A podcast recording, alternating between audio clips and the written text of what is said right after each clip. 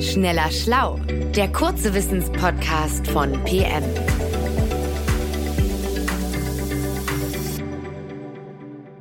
Hallo, schön, dass ihr zuhört bei Schneller Schlau. Ich bin Nils Erich und bei mir ist Nora Sager.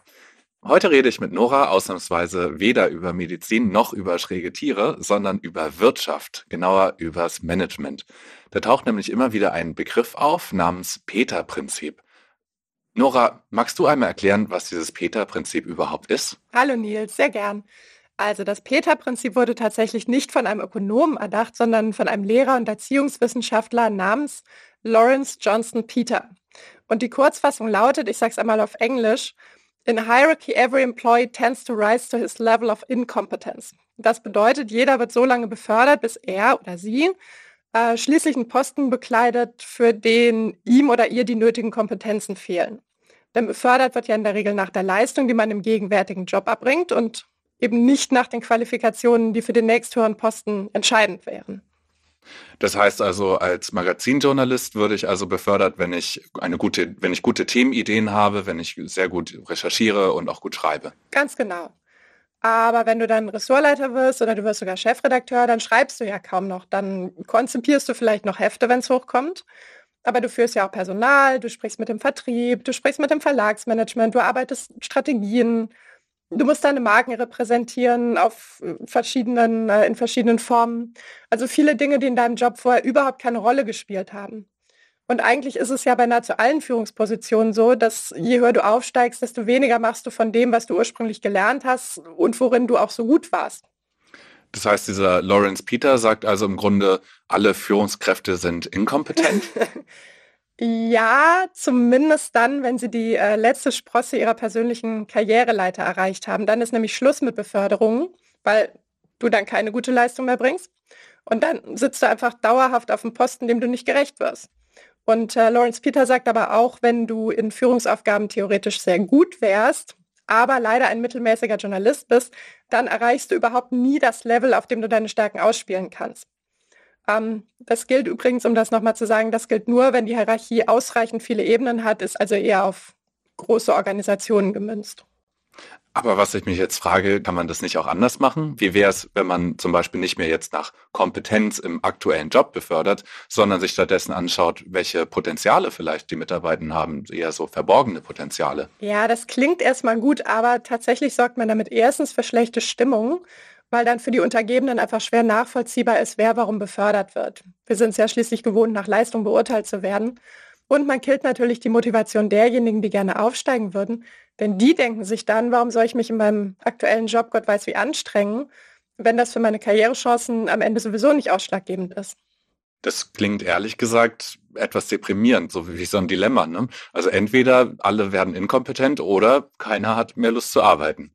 Und was ich mich frage, wer, wer macht jetzt eigentlich die Arbeit, wenn dann alle unfähig sind?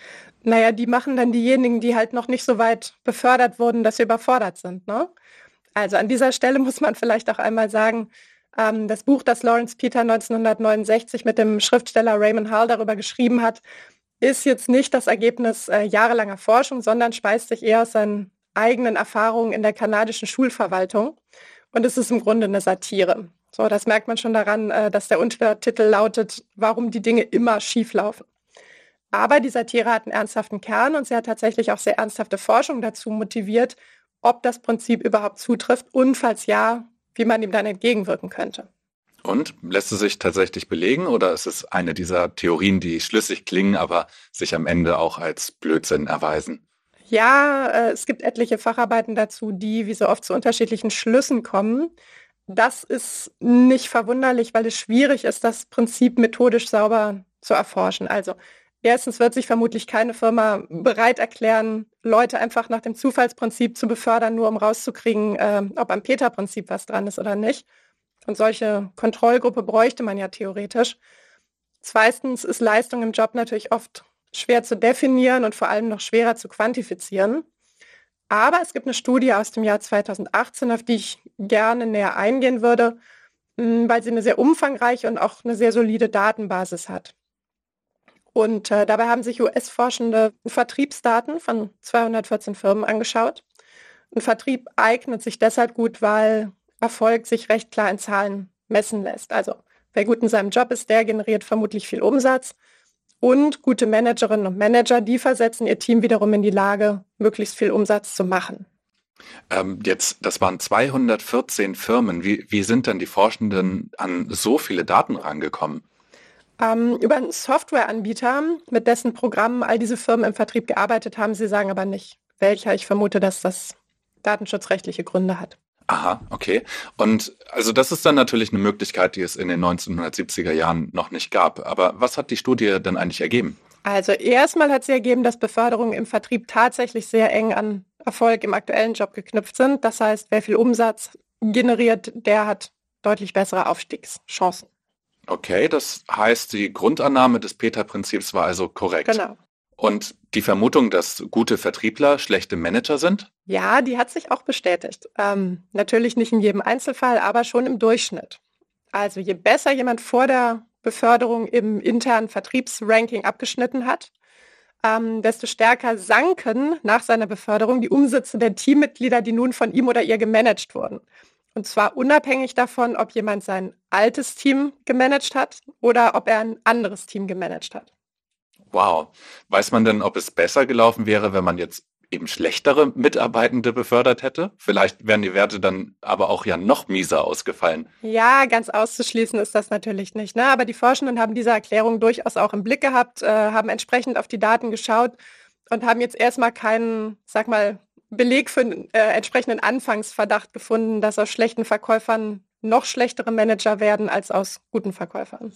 Das, ist ja witzig. Gibt es denn irgendwelche Faktoren, die vorhersehen lassen, wer sich als Chef oder Chefin gut machen würde? Ja, in diesem spezifischen Fall gab es die tatsächlich. Und zwar schlugen sich äh, genau die Menschen gut, die ihre erfolgreichen Deals in größeren Teams abgeschlossen haben. Ähm, das hat äh, mehrere Aspekte. Also erstmal sprechen viele Beteiligte dafür, dass es sich um sehr große, um sehr vielschichtige Deals gehandelt hat. Und dann sind da eben Stärken gefragt, die auch gute Vorgesetzte ausmachen. Also Kooperationsfähigkeit, Diplomatie, Organisationstalent, Gespür für Strategie, solche Dinge. Das klingt ja, als gäbe es für Organisationen durchaus Mittel und Wege, um dieses Peter-Prinzip auszuhebeln. Also indem man eben nach den richtigen Kriterien befördert. Aber ich, für mich bleibt die Frage, wie schaffe ich es dann, die Leute zu motivieren, das Beste in ihrem Job zu geben, auch wenn Höchstleistungen eben nicht zwangsläufig zu einer Beförderung führen? Ah, da gibt es ein paar Tricks. Trick Nummer eins ist wahrscheinlich der älteste Trick im Buch, nämlich du belohnst einfach Leistung mit Geld. Das heißt in diesem Fall, wer im Vertrieb viel verkauft, der erhält einfach einen dicken Bonus. So. Also man muss sich nicht unbedingt befördern lassen, um dann finanziell besser dazustehen. Ähm, und in der Studie war es so, dass Firmen, die Leistung versilbert haben, tatsächlich erfolgreichere Managerinnen und Manager hervorgebracht haben. Aber es geht in Beförderung ja nicht nur ums Geld, es geht ja auch um Prestige. Und es gibt manche Firmen, insbesondere im technischen Bereich, ähm, die haben einfach zwei Karrierepfade. Das heißt, entweder du steigst im Management auf oder du steigst fachlich auf, und zwar ohne dann andere Leute managen zu müssen. Das heißt also, falls ich ein toller Journalist bin, aber keine Lust auf Management habe oder absehen kann, dass ich wirklich nicht gut darin wäre, dann könnte ich also Chefreporter werden. Genau. Das wäre, das ist ein guter Vergleich. Ja, das, äh, ich persönlich finde, das ist eine prima Lösung, auch wenn sich das jetzt vielleicht nicht unbedingt in jeder Organisation anbietet.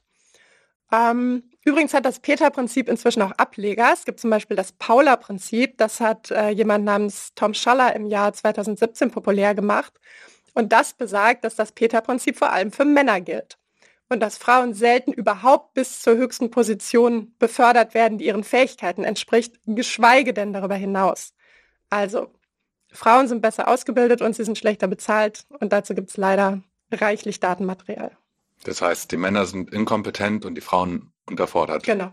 Ja, das klingt jetzt aber wirklich deprimierend. Schon, oder? Ich finde auch. Aber ich, im Grunde glaube ich, ob diese Prinzipien jetzt wirklich exakte Wissenschaft sind oder nicht, ist vermutlich gar nicht entscheidend. Es gibt den geflügelten Ausdruck, nichts ist so praktisch wie eine gute Theorie. Und ich glaube, das Peter-Prinzip und das Paula-Prinzip bieten einfach Ansatzpunkte, um sich die Realität in der Arbeitswelt genauer anzuschauen und dann herauszufinden, was läuft schief, warum läuft es schief, wie können wir es besser machen. Und gerade das Peter-Prinzip stellt ja auch in Frage, ob Karriere überhaupt ein Selbstzweck ist. Also ob das etwas ist, das jeder anstreben sollte. Denn vielleicht möchte man lieber seinen Job mit Freude machen und gut darin sein, als äh, hochbezahlt zu scheitern. Und vielleicht hätte die Gesellschaft gut daran, das dann nicht als Zeichen des Versagens, sondern als Zeichen der Weisheit zu sehen. Ja, das scheint mir wiederum ein ziemlich zeitgemäßer Ansatz zu sein, gerade wenn man sich solche Trends wie Quiet Quitting anschaut, was ja übrigens auch nicht bedeutet, dass man innerlich schon gekündigt hat, sondern auch, dass man nur so viel Zeit und Engagement einbringt, wie das der Arbeitgeber auch entlohnt. Ne? Also so viel wie Dienst nach Vorschrift auf Deutsch. Wir wünschen euch auf jeden Fall noch einen entspannten Arbeitstag und hören uns bald wieder. Tschüss. Tschüss, bis bald. Schneller Schlau, der kurze Wissenspodcast von PM.